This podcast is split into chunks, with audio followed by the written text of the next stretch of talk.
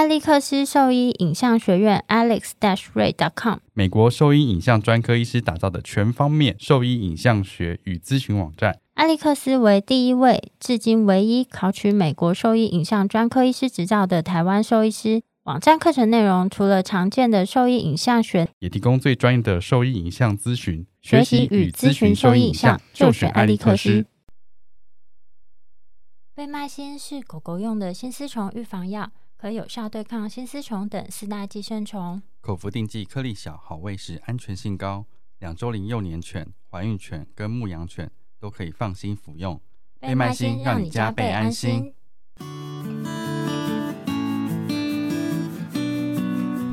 你现在收听的是 Wonder Vet Talk，超级好兽医的闲聊时间。我是兽医师林哲宇 Steven，我是兽医师肖慧珍。在这边，我们会用轻松谈论的方式，带给大家一些简单而正确的小动物相关资讯，也会和大家分享一下兽医师日常发生的有趣事情。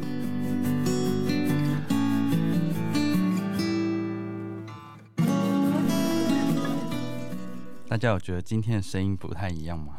我觉得听起来非常的干净。对，而且我们竟然在有冷气的空间录音，简直是不敢相信，完全不一样哎，完全收不到环境音。对啊，我们今天是租了一个外面的录音室，然后是 First Story 的，应该算是他们一起合作的一个录音室，叫 Lazy Corner。嗯，为什么我们今天会来这边呢？没有，主要是因为我们之后会请。不是啦，我说起因嘛。我们之前不是觉得，就是我们原本用的那个 USB 麦克风，两个人录其实还可以，在听那个音质啊，或者是环境音，其实都还好。就是整个，就因为我们想要升级一下我们的设备啦。是因为有听众跟我们反映说，有一些访谈的内容很不错，可是，在收音品质上其实是比较没有办法好好听完的，因为声音大小声差距比较大，然后杂音就会变得比较明显。然后我在重新听那个内容的时候，就发现说的确是这样子，因为我们只有一支麦克风，很多时候我们一开始在收音的时候，我们会三个人或四个人会对一支麦克风，然后一开始距离可能都差不多，可是有时候在聊天的时候，那距离就会有一些改变，就你可能动一下或者是笑一下，整个距离就会变掉。然后有些时候因为他们放比较松，讲话时候就开始就会有一些手的动作或捂嘴巴之类的，所以就声音变得不太清楚。会不会有人就觉得说，哎，你没有做好功课啊？你没有啊，就是因为这样子，所以我们才想说，之后希望这些好的内容的音质这个品质可以再更好一点。所以之后的访谈可能会希望像这样的形式。那我们今天是先来试试看，现在熟悉一下环境跟这样的录音品质。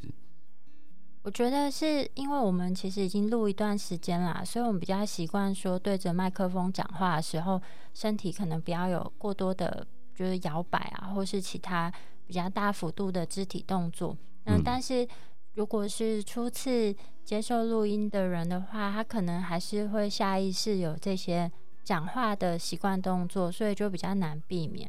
那我们之后会尽量朝这个方面改进啦。不过之前真的是。比较没有办法，因为我们其实就是利用我们闲暇的时间，然后也等于初期就是无偿的在做这些事情。要投资比较大的设备，对我们来讲会是一个负担。那这是一个很友善的空间。对啊，然后也谢谢赞助我们的听众，因为这些赞助的金额，我们就可以拿来租借，就是录音的空间。那如果说未来有来宾来访的时候，那我们就可以利用这样子的赞助金额，就是把这些更好的内容保留下来。对啊，因为其实这些来宾都非常的忙啊，因为你知道兽医师的生活啊，不外乎就是上班、上课，就这样子。哎，真的很无聊哎，就是这半年开始工作之后，发现说又被这样的生活填满了。就是其实没有什么自己的时间，因为只要一放假就觉得哦，这周末好像有很不错的课。这绝对不能错过，然后你就去那边，从早上九点到下午五点，有时候到快六点，那你这样一天其实又没了。回家吃个饭，跟家人稍微聊一聊，隔天又要上班，对啊，就是能够邀请他们来跟我们做这样子的分享，我们觉得也蛮不容易。那希望之后就是有机会可以做到更好。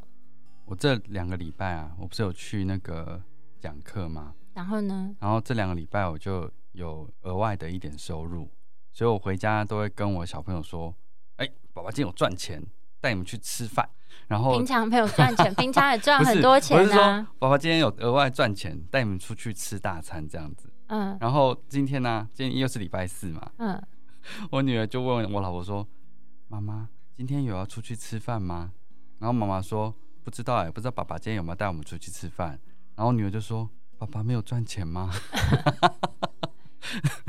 这个死家伙没有，你知道我女儿有时候就是她脾气就有点拗，然后上次就带他去吃饭，吃完之后妈妈就跟他说：“谢谢爸爸今天带我们出来吃饭哦，跟爸爸说谢谢。这样很正常、啊没有，哦，他就是这样？这是他就呆掉、哦，然后就嘴巴就稍微开开，你表示说他没有想要讲，他就不喜欢讲这个，他不善于表达自己没有，他内就是不喜。他就是不喜欢你命令他做事情，哦，一副就是今天我来让你请我吃饭是你的荣幸好吗？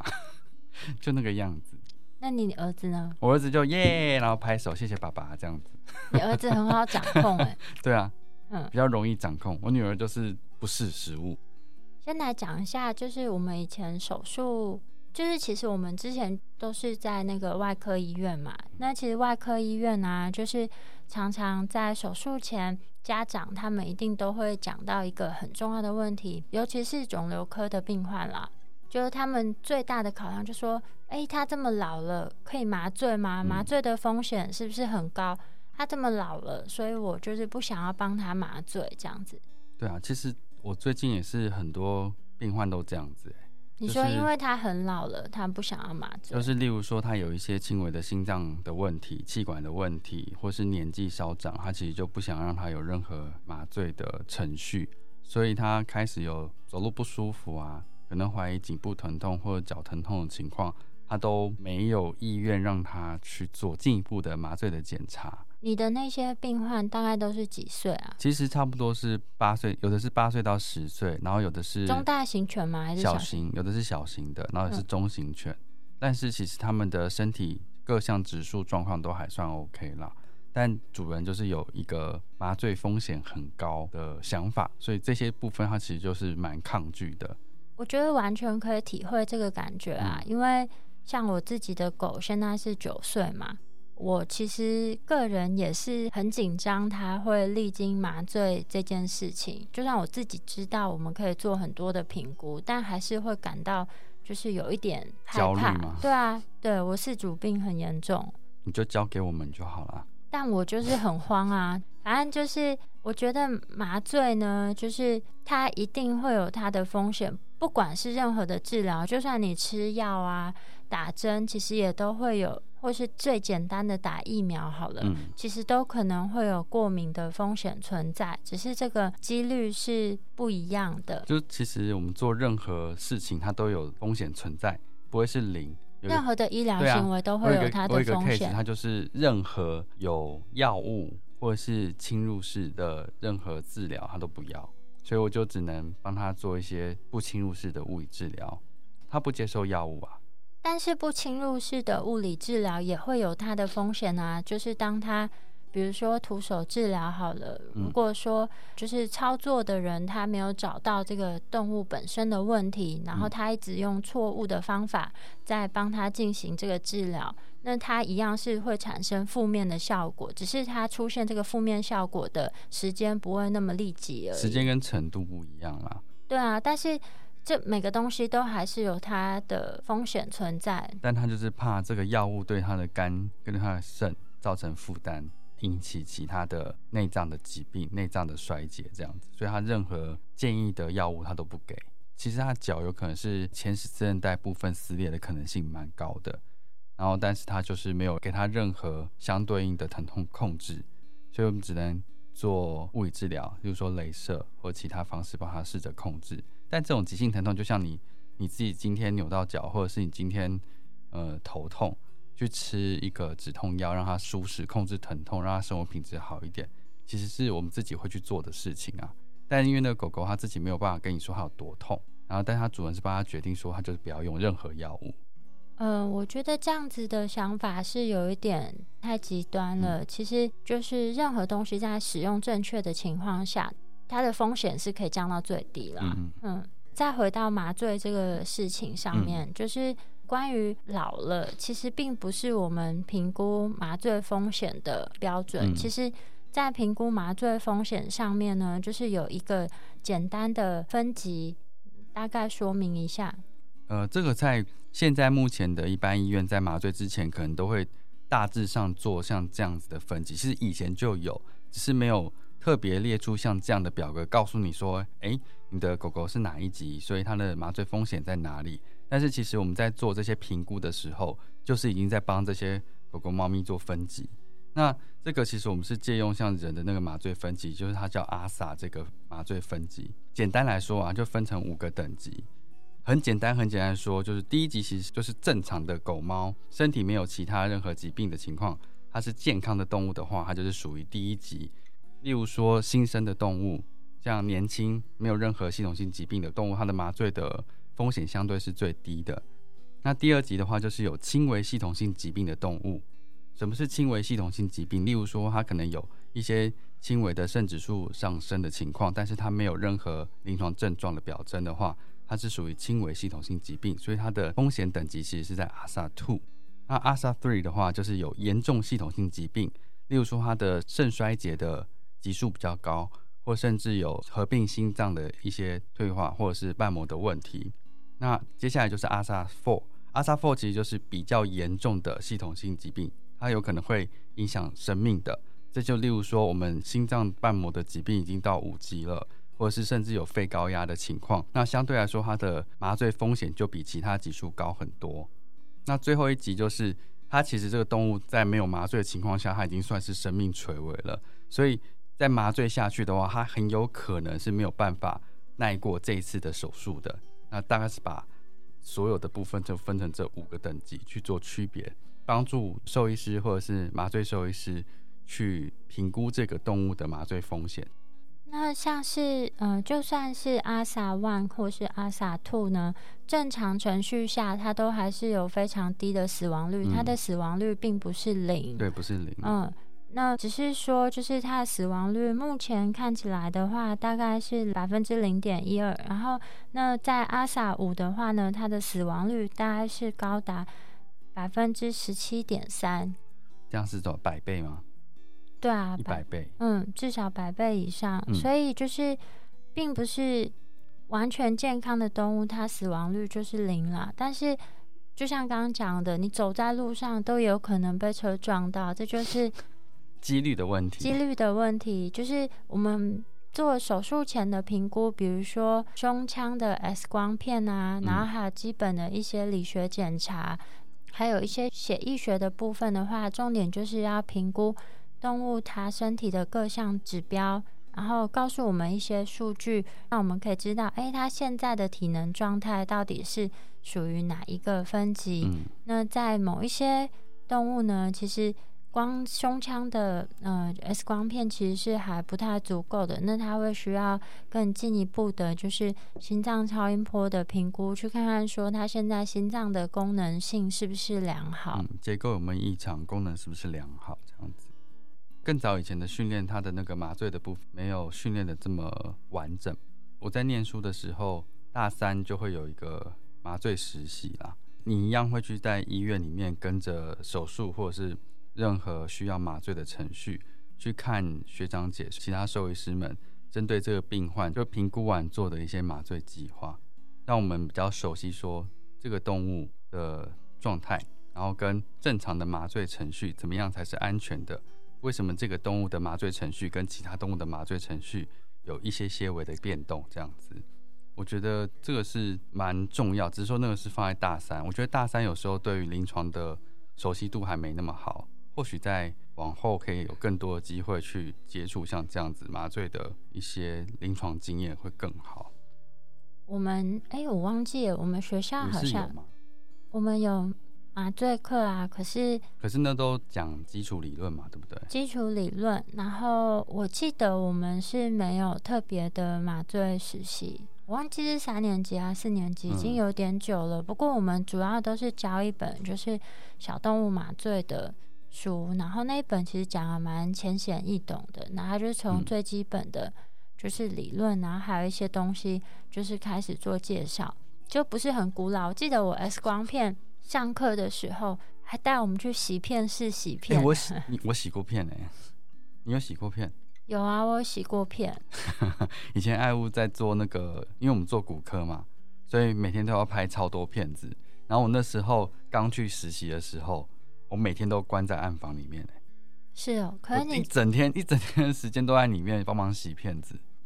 然后我那对那那很久以前嘞、很久吗？大概零七零八年，也十二年前哎、对啊，蛮。可那时候真的就我现在有这个技能，我会洗片。我也会洗片啊。最早 我以前大学的时候去打工就有洗过片。哦，而且不过不过它那是比较简单，它那是自动洗片机啊，所以你只要把那个片子放下去，它就会自己洗。那哪所以我没有是我没有去那个夹什么夹子去晾我需要夹什么夹什么，哦然后再去晾干那。你比较厉害，我可能不会做这那。不好啊，那 那液体有毒，好不好？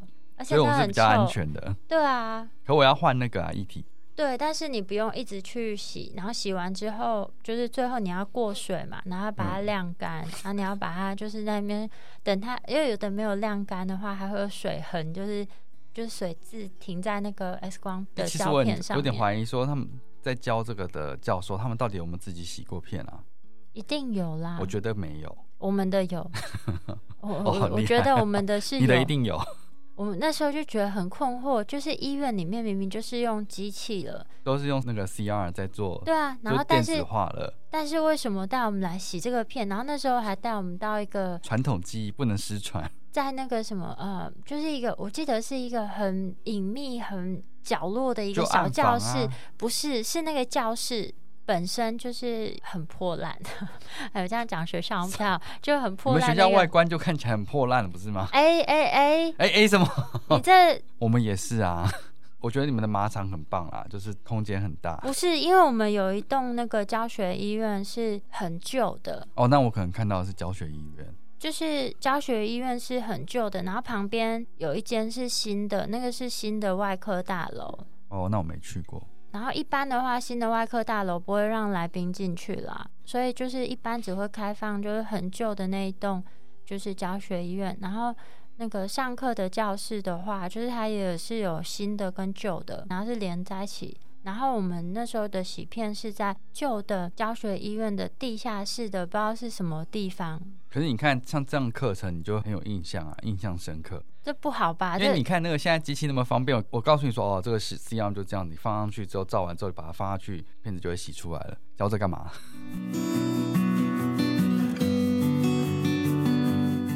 我是伊雅动物医院杨立全兽医师，您现在收听的是 Wonder Vet Talk 最专业的小动物 Podcast 频道。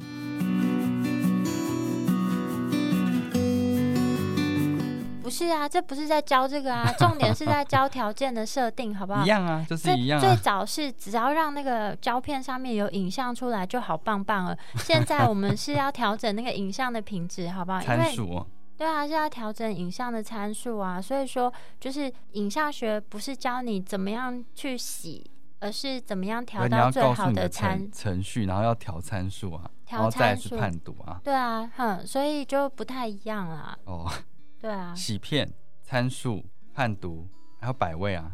就是百位就在之前，但今天不是在讲这个 没有啦，我是要讲说，我那时候在做麻醉实习的时候，我印象很深刻。那时候在那个外科医师旁边，其实那时候因为大三是没有什么概念，然后你会跟着学长觉得，哇，他们好强，就是那个程序都很熟，跑得很顺，就是整个很流畅。在旁边其实就是那个人形障碍物这样子，你也不能做什么，嗯然后嗯，去帮忙做一些记录，而且你记录也没有办法说评断的价值，你就跟那个监生理监视仪一样，你就看上面多少你就记多少这样子。哦，但是你就会盯着那个荧幕，你就知道说诶哪些数值有一些变化。我会想到我四年级的时候去德国慕尼黑大学交哦，换你留德哎，对啊，我去短期 为什么经历都没有把这写上去呢？就是就去几个月而已啊，我觉得好像还好。德国慕尼黑大学啊，那那就是一个蛮大的教学医院。然后我在那边的就是小动物外科实习的时候啊，就有看到一幕我觉得非常惊人的画面，什么？就是他们的麻醉科。那时候我其实还没有真的接触到临床病例这么多嘛。他们的麻醉科就是一早所有要手术的动物都会先去麻醉科集合，你说动物去集合还是人？就动物啦，就是他们饲主留下来之后，医师们就会把它全部一只只带去那个那边，然后呢，他们就有非常多的台车，然后每只动物呢，就是一个被镇静的状态下，哦，然后手上都是放了一个留置针，嗯然后一支支就很像工厂一样，这一这一个角落，这个标准化流程。对，这个 corner 就是做剃毛啊，然后下一个 corner 就是把它摆在那个台上，然后就会有人就是轮流把它一支支就是推到那个 X 光的或是 CT 的地方，就是去做影像学检查，然后嗯最后再直接送回来，或是再把它一只只送去那个手术室。标准化程序啊，对啊，我那时候看到的时候，我就是有点震撼吗？有一点点，因为以前没有看过这样子的情况，然后真的是你一进去想说，哎、怎么都躺在那边？感觉但我们以前很有效率欸。对很有效率，他一天就可以进行超多台手术的。嗯然后那时候去德国慕尼黑大学的时候，遇到一件我觉得非常有趣的事情，就是你知道泰国的皇室其实非常喜欢去德国，为什么？不知道哎、就是嗯他们就很喜欢我不知道他特别喜欢去德国。反正他们就很喜欢去德国，就是度假啦。嗯，他就很喜欢那边的生活环境。有一次呢，他们就是去度假的时候，他们的贵宾犬还是比熊，我忘记了，就在德国发生了车祸。就于是他就送到这个教学医院去进行手术。然后手术完之后呢，就是理所当然，他是等到他完全好才要接他回去嘛。那在那边呢，就那只狗除了教学医院原本的医师以外，他们还从就是泰国找了两个教学医院的医师过来，然后还有两个就是二十四小时的贴身保姆，就是跟着那只狗一起住。然后有一间隔离病房，那个隔离病房呢，里面我记得是有两个还是三个很大的，就是内嵌式的狗笼。然后其中一间呢，就是他们把它铺的超舒适的，就让那只狗睡。另外的保姆呢，一个就是用躺椅，然后另一个就是把狗笼布置的非常舒在另外一适。间狗笼。对，睡在另一间狗笼。然后因为那个教学医院旁边就是 English Garden，呃，反正它叫英国花园啦。然后是他们那边最大的啤酒工厂不是工厂，就里面有一个很大的啤酒广场，就是大家都会去那边喝啤酒。然后那个公园超巨大的，就是嗯、呃里面除了有喝啤酒的地方啊，然后很大的草坪，嗯然后里面居然还有一个地方是人可以去冲浪的。啊，在公园里面，对，它就是场里面，就在那个公园里面，就是它有一个很大的，有点像是水道。然后那水道因为它会有一个落差，所以它会有很强的水流，就会天气好的时候真的会看到有人在那边冲浪。然后还有很多人会去那边裸体晒太阳。然后重真重点真的裸体，真的裸体，我也是在那是边吗？还是对走来走去？都有，我就有点惊吓。反正就是那个狗呢，每天的生活就是除了保姆照顾它们以外，那他下午就会有一个时间，就会被推去旁边的公园，就是晒太。公园，对对对，晒太阳啊，吃个点心，，对，看一下裸体，然后 很惊吓吧。然后他还就是每天那时候就看到，就是狗在做水疗，就是第一个我看到水疗的就是这一只狗，你说在那个那边冲浪吗？不是啦，他那个学校里面有水中走步机，哦，所以他每天就是狗就有帮他安排这样子的复健课程。好酷哦！那是几年？二零零八年，好早哦，对啊，你好走在时代的尖端哦。对啊，对，那时候也看了很多，参与了很多厉害的手术啦。哦，真的？那你的团队有在台湾吗？不要这样子讲，讲话好酸哦。嗯，好，好了，对，反正就那时候就有看到这一件事情，我就觉得非常的有趣。真的很有趣哎。所以他在那边这样子多久？你在那边几个月嘛？我在那边三个月所以你是，有看完他所有的疗程的？不是我不能离他太近，没有啦，你就远远看，因为你是普通人啊，怎么可能接近皇室的狗嘞？对啊，当然不可能。就是偶尔在公园遇到他们的时候，他们会说：“哎、可以。所以你常去那公园我常去啊，看裸体，没有，我就常去那边喝一杯啤酒。所以你从零八年开始酗酒到现在没有，我以前不喝酒的。哦。嗯那你不是说去喝啤酒？对，就是我就去德国之后，因为我同学就说你很奇怪，我们去意大利你不喝咖啡，来德国你又不喝啤酒，你到底要干嘛？对啊，你的人生怎么会这样子？但我喝咖啡就会不舒服啊。可能这个不会啊。就是可能咖啡因这低到不行啊。我就会很容易心悸嘛，然后喝啤酒，我以前是喝一点点就会喝醉，看不出来，你现在不都喝烈酒，然后都混着喝的。但我以前真的不行哎、后来才发现这个潜能，然后就是那时候才喝一点点，然后我就会一直跟别人乱讲话，我就是坐那个摩天轮啊，然后对面就外国人，然后我同学说什么，我进去就在跟他们讲说什么，哎、什么我从台湾来的、啊，然后这边刚刚一直聊天，我想说我平常根本没有那么多话，怎么会这样子？啊，整个性格就不一样，还是那是你原本的性格？你在台湾其实太压抑了，也没有，你好好跟其他人交流一下嘛。对，反正那时候去德国这个旅程就见识到了很多那时候在学校没有看到的东西，我觉得很棒。啊，好棒哦！所以其实在这个时间多出去还是蛮好的。对啊，那像我都一直关在学校里面，我觉得我们学校那时候就提供了很多像这样子的交流的机会啦。嗯那唯一的缺点就是那时候欧元汇率超糟糕的，那时候是一比四十八，你知道现在多少吗？一四十吗？不是，现在一比三十五。哎，差这么多，对啊那你，现在赶快再去。现在现在疫情 啦，没有办法。对啊，但但那时候我觉得麻醉科的这个体验就让我觉得非常印象深刻，因为我觉得那个冲击感真的好大。其实我在学校跟一般地方那时候同时都有待，嗯我觉得落差其实非常非常大。因为我以前在一个非常非常古老的医院见习过，那边根本就没有任何什么标准程序啦，所以你麻醉就是一针下去，它就只有一个方式而已，也没有任何气体麻醉这件事情，就是直接一体麻醉就就 I M，I M 就直接肌肉注射。对啊，就只有一个方式，因为那个地方就只有一个医生而已，那他动物会插管吗？他插什么管？哦，没有，它就是 他就 IM，他插什么管？哦，就是麻醉之后不插管了。因为我觉得以前的做法，那大概是五十年以前的做法啦。诶哦对啦，一定是五十年以前做法。他那时候就是 IM，然后就直接放倒。他其实已经算不错了，他有弄那个氧气钢瓶在前面让他吸氧气，用一个 mask 吸氧气，然后后面就直接开始他的那个外科程序。当然就是也是五十年前的一些做法啦。就那时候这样看，我就哦，动物实在是很强诶，像这样子的做法，他们都还是活得好好的。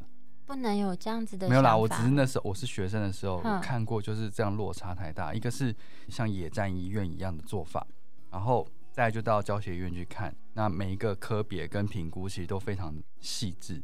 那你看，像我们刚刚讲那个 IM 这样子的麻醉程序，它就不会有很明显的，像我们在书上讲的，会把麻醉分成几个时期去做区分嘛。我那时候在学校实习的时候啊，原本那个主治医师他都不会特别去问学生啦，都会是他的 resident 或者是他的 intern，他会去问他们说今天这动物怎么样，那你的麻醉程序是怎么样去做讨论。然后我在做实习的时候，刚好那学长可能你这故事我听过了，你每次都要把这个故事弄出来捧自己一下 哪。有？有啊，这故事我记得我也听过不止一次了。你就是我 你就是人家没有听过嘛？有好不好？你讲过 屁了，你讲过了然后那个。学长就是我要把他讲，那那个学长就问我说：“哎、学弟，你要麻醉分几期吗？”然后我那时候就是突然被问到，我就手心冒汗，因为我我只是你看你，你这人内心戏很多哎，不是我超爱假装的一。被问到哇，手心冒汗，想哇，我只是来就是帮忙记这些记录，根本就完全没有念书，怎么办？我就心里就慌了。然后我那时候就手不知道为什么就摆出一个四这样子。然后那个学长说：“嗯，没错，分四期，这个学弟知道这样子。”嗯然后就呜，好险。其实我根本就那时候脑袋一片空白。这个故事我听了很多次了。没有啦，我只是想要讲说，麻醉其实分四个时期，第一个是诱导期，第二个是兴奋期，然后浅层麻醉期跟深层麻醉期。幸好他们在问更细，不然我根本一句都答不出来。嗯，对，所以在前面的那个诱导期这件事情，就我们会用不同的方式让他先睡去，然后在后面去做我们要做的一些程序嘛。所以在前面诱导期来说，其实是非常重要的。我觉得现在大部分的家长啊，大概都就是在麻醉的时候，他们都会很急着问说：“哎、哎、是不是气体麻醉？是不是气体麻醉？”嗯，其实我觉得并不是说气体麻醉它一定是优于一体麻醉，嗯，然后就是要看动物的状态，选择合适它的麻醉才是最好的麻醉啦。然后不管是气体麻醉或是液体麻醉啊，其实在前面呢，就刚刚有林医师有提到，就是说它有分四个时麻醉的四个时期嘛。诱导期、兴奋期、浅层麻醉跟深层麻醉。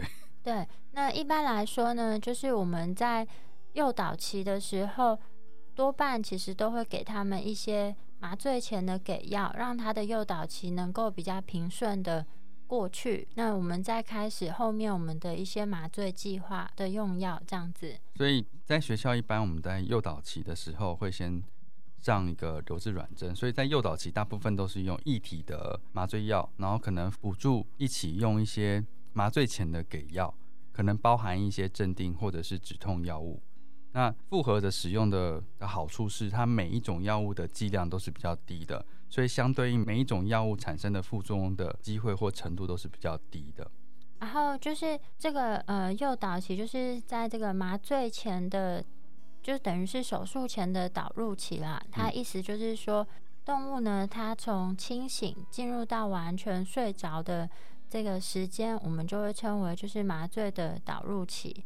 那大家常常都会有一个谬误哦，就是因为我们常常在看电影的时候啊，会看到有一些医生啊，他们会直接拿一个面罩罩在人的口鼻位置，然后让这个病人吸一吸就可以进入麻醉。所以很多人就认为说，哎，兽医的气体麻醉是不是也是诱导麻醉是这样子？也是这样，人就是这样吧？人的诱导麻醉都是这样子吗？人的不一定哎，因为我记得我很小的时候去手术啊。他是先 I M 我哎，他是先肌肉注射。你是不是要打别人？就你没有办法被抓住，就是一个小孩啊，就跟那狗一样，就是一个小孩怎么抓？他就是直接，我只印象中就是有一个护士，就从侧面冲过来，然后就对我打了一针，然后我就晕倒了。哎，妹妹，就立刻插你一针。哎，才国小一年级，所以他预期你就会挣扎。废话，哪个小孩不挣扎？我以前我只有被局部麻醉过，我没有真的全身麻醉过。所以我没有办法理解那个感觉，好像是说真的睡一下，醒来的时候就已经结束了，就你没有那个时间感，被偷走的那个时间。真的。所以我们看的电影啊，其实很多时候我猜啦，有的那医美的方式，他可能也不是真的要插管，因为我猜人也不会每一个麻醉程序都插管。如果他呼吸道都是畅通的话，有可能都是用像这样子 mask 的方式去维持他的麻醉深度。所以他诱导是这样子的吧？嗯，我比较不清楚人的麻醉程序，嗯，但是我之前有经历过全身麻醉，它是直接就是打那个注射的，注射用的，全程都是注射用的麻醉，然后它全程哦，嗯，然后它是会给你接一个那个鼻子这边接那个氧气，但是狗猫毕竟不是人啦，所以其实在麻醉的使用上是不太一样的。网络上现在就是有一个潘新成兽医师，就是提供了很多关于狗猫相关的一些麻醉的知识。其实内容会稍微比较偏兽兽医师一点啦，因为比稍微比较复杂。然后，但是里面有提到，像刚我们讲的，就是为什么我们需要手术前给一些镇静药物啊，而不是直接就用面罩吸入这些麻醉药。让动物直接进入麻醉导入的情况，mask 其实在动物还是有一些风险。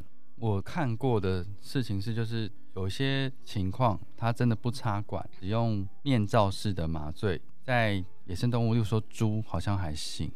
那在比较小的动物的时候，其实要特别注意气管的畅通程度。因为你没有插管情况，你很难确定说你的气管是不是完全畅通，喉头是不是完全畅通的。所以有时候到你发现的时候，有可能他已经呃有点缺氧，或是没有呼吸一段时间了。所以相对来说，我觉得那是比较危险。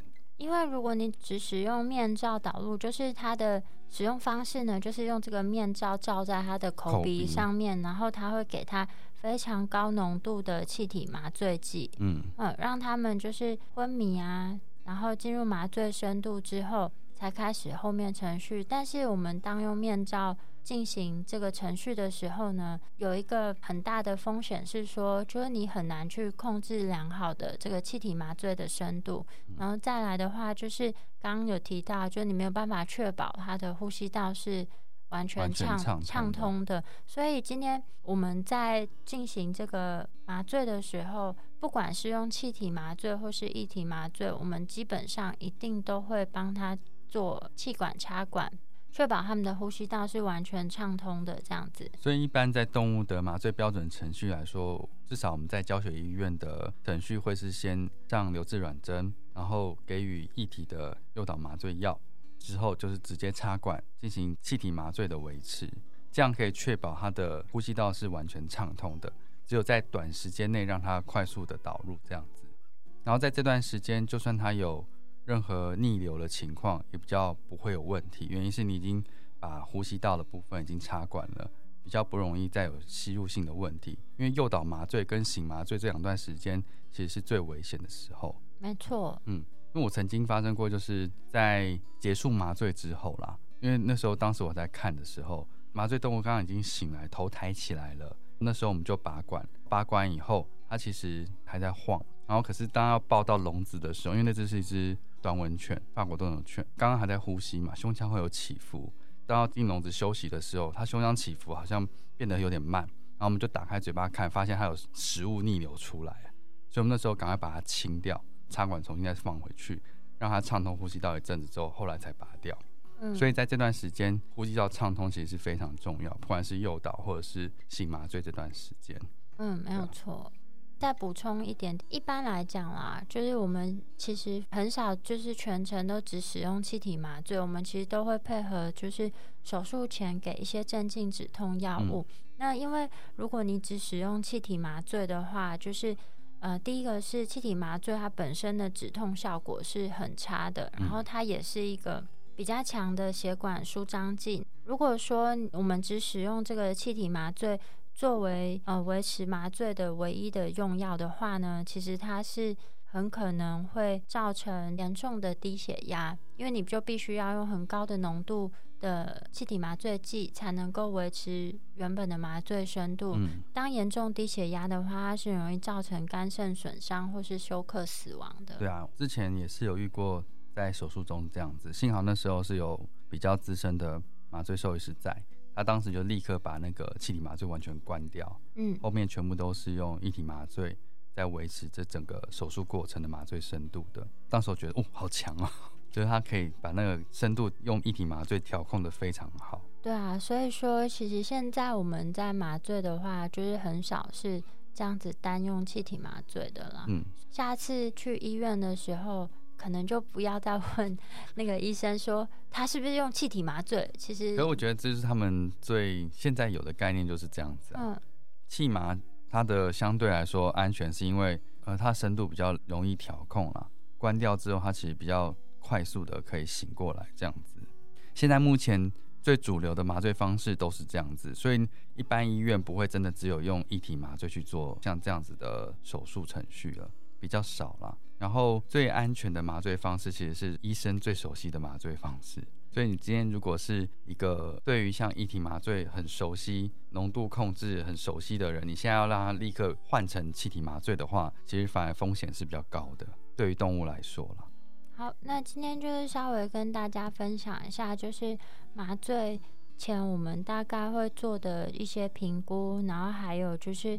大概在麻醉上的一些小小的知识分享啊，其实我们今天讲的非常浅白。那如果说想要更深入了解的话，网络上都有一些文章可以做参考。那最近其实还蛮多医师都有分享类似的卫教资讯，除了刚刚有提到的潘新成兽医师啊，然后还有伊雅动物医院的粉砖粉砖，他有写了一篇关于麻醉前评估、麻醉中的用药。的一些整理。那如果说有兴趣的听众的话，可以到这两个粉专页面，就是搜寻相关的资讯。我想应该都会比我们今天讲的还要来得更仔细。那如果说对我们分享的内容有任何的问题，或是有什么其他的事情想要询问我们的话，都欢迎你们可以上我们的网站。我们的网址是 triple w. 找 wondervet. com. 找 t w 或是 Google F B 搜寻 wondervet 超级好兽医，都可以找到我们哦。那今天节目就到这边喽，好，拜拜。